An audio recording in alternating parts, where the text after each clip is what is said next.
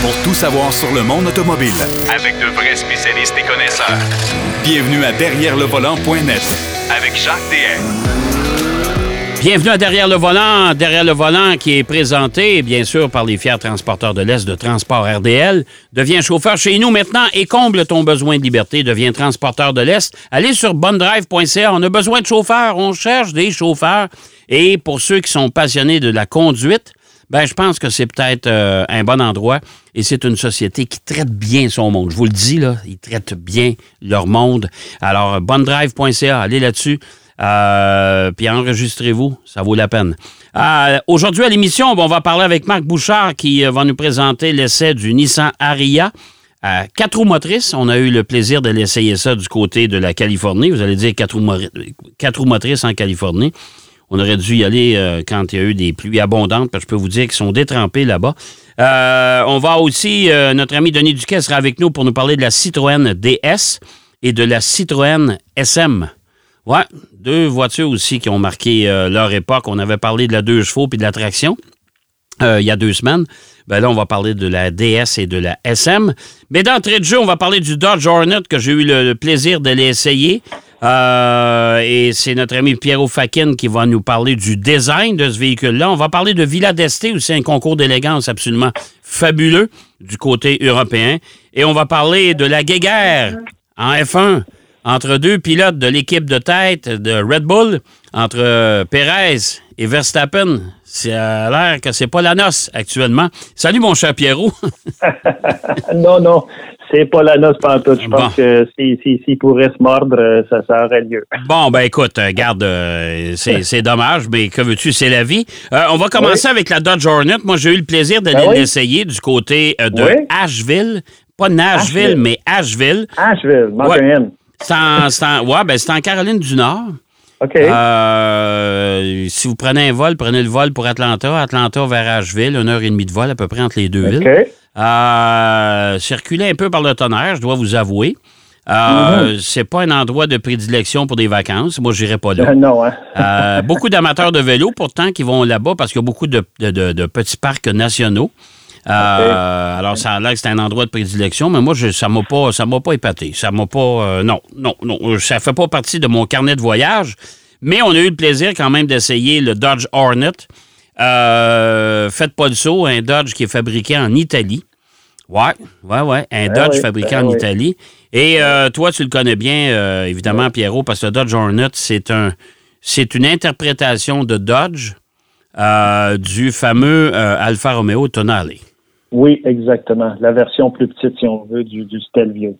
C'est ça. et, sur, lequel, c'est un modèle sur lequel Stellantis et compagnie, en fait, Dodge et Alfa Romeo, qui sont des, des, des, subdivisions de Stellantis, euh, mise beaucoup, euh, mise énormément sur ce modèle-là. Donc, écoute, toi, Jacques, tu as eu la, chance de l'essayer. Ben moi, ma crainte euh, là-dedans, c'est qu'ils vont se cannibaliser tous les deux. Je sais pas quel prix qu'on va ben, vendre le tonalé, mais euh, écoute, le, Dodge Hornet, là, c'est pas donné, là.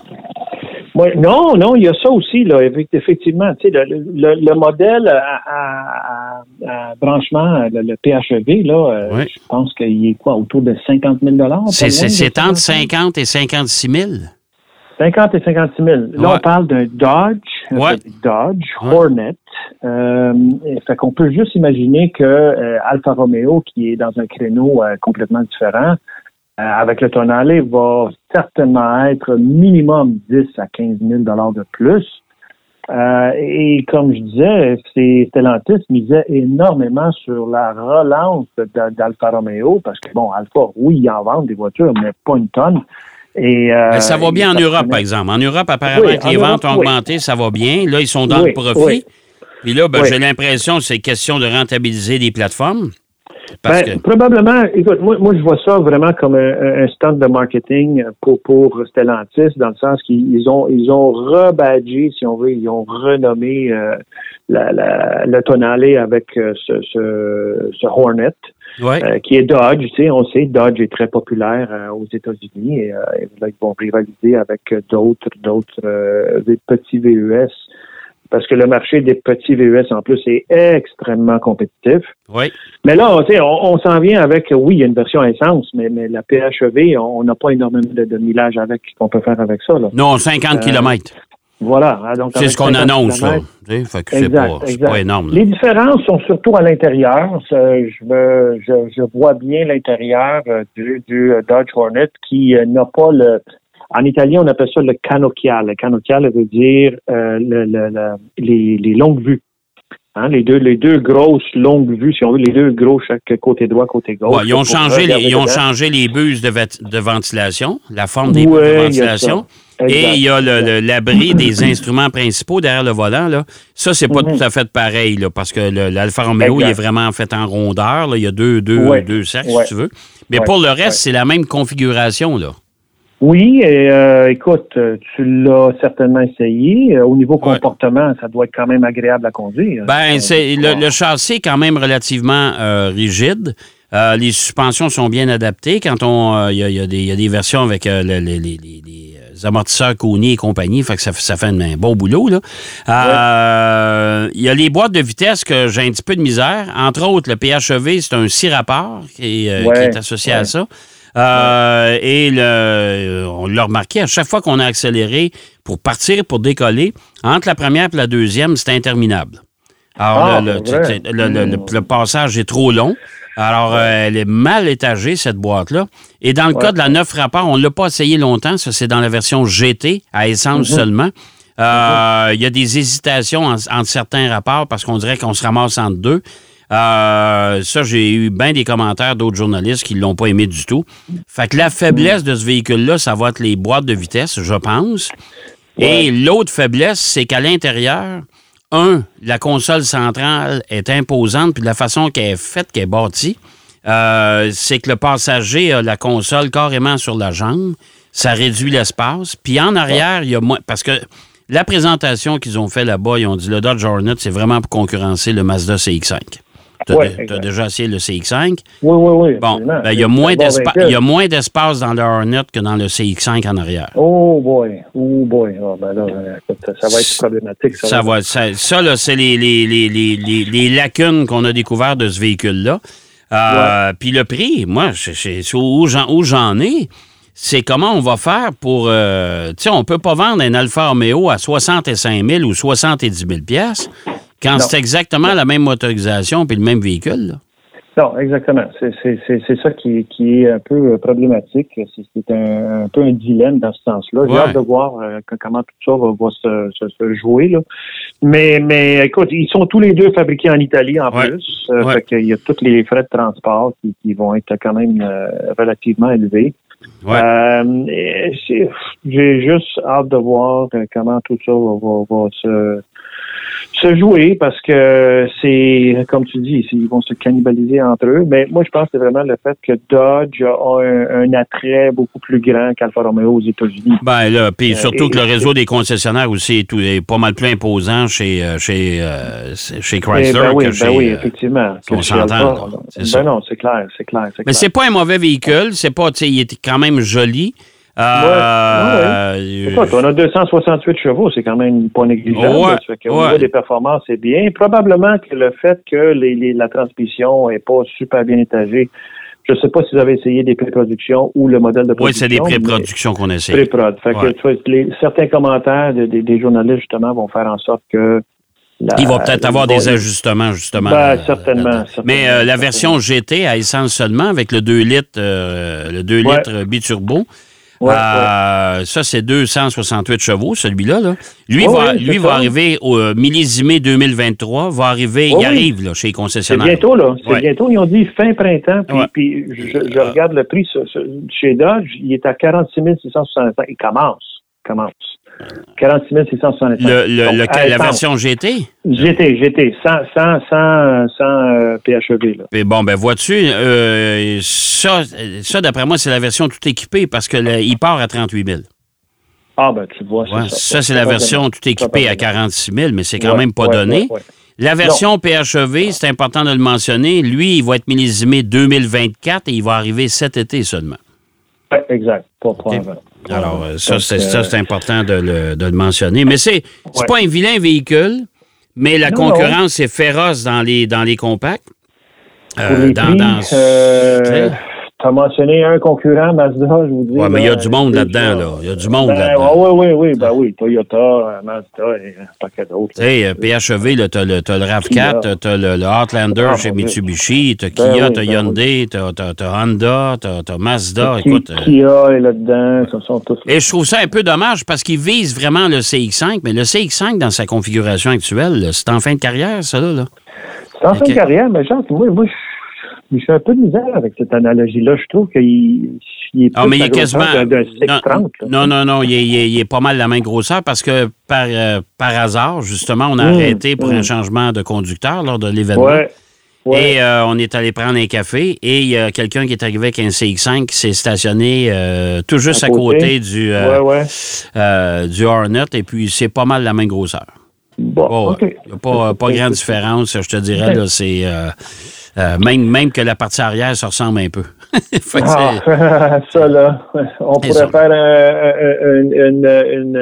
un, quadrillé de, de photos ah, avec oui, arrière de véhicule, puis euh, les gens de la Oui, ouais, tout à fait, tout à fait. Euh, Villa d'Este, un concours d'élégance. Rapidement, on va parler de ça parce que je veux, que, je veux t'entendre parler de Pérez. Euh, Villa d'Este, c'est un concours d'élégance absolument extraordinaire. Puis on va fêter les, euh, les, 100 ans du, euh, des 24 heures du Mans cette année. Les 24 ans du Mans au circuit de la Sartre. Euh, écoute, du 19 au 21 mai, ça s'en vient. La belle saison s'en vient. Donc, il va y avoir huit catégories. dont la première, c'est les 24 heures du Mans, les, les, héros de cette fameuse course. Donc, il va y avoir une collection absolument fantastique qu'il va y avoir là. Euh, une des belles catégories, ça s'appelle the fast and the formal, les, les, les, rapides et les formels. Donc, tout ce qui est pré-guerre dans les euh, voitures euh, rapides, mais dans le domaine du luxe. Donc, euh, probablement des vieilles, vieilles Bentley, des vieux Rolls Royce, des affaires comme ça. Et euh, écoute, il y a plein d'autres catégories qui sont vraiment intéressantes. La dernière, ça s'appelle Here Comes the Sun, Topless Done Differently. Donc, toutes les voitures décapotables qui sont euh, sont exceptionnelles. C'est BMW hein, qui est le, le, le commanditaire, en fait, le, le, promoteur de cet événement-là. C'est eux qui l'ont ramené.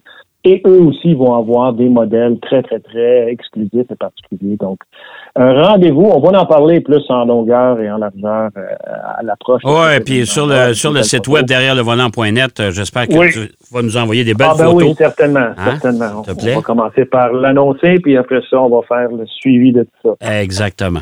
Euh, bon, en Formule 1. Il y a une équipe qui mène le bal, euh, Red Bull. Ben on va, saluer évidemment les performances d'Aston Martin. On est content parce qu'on est Oui, absolument. Et de, de, Fernando Alonso. Ah, mon Dieu. Ça, c'est rafraîchissant. Euh, ça, c'est ah, rafraîchissant.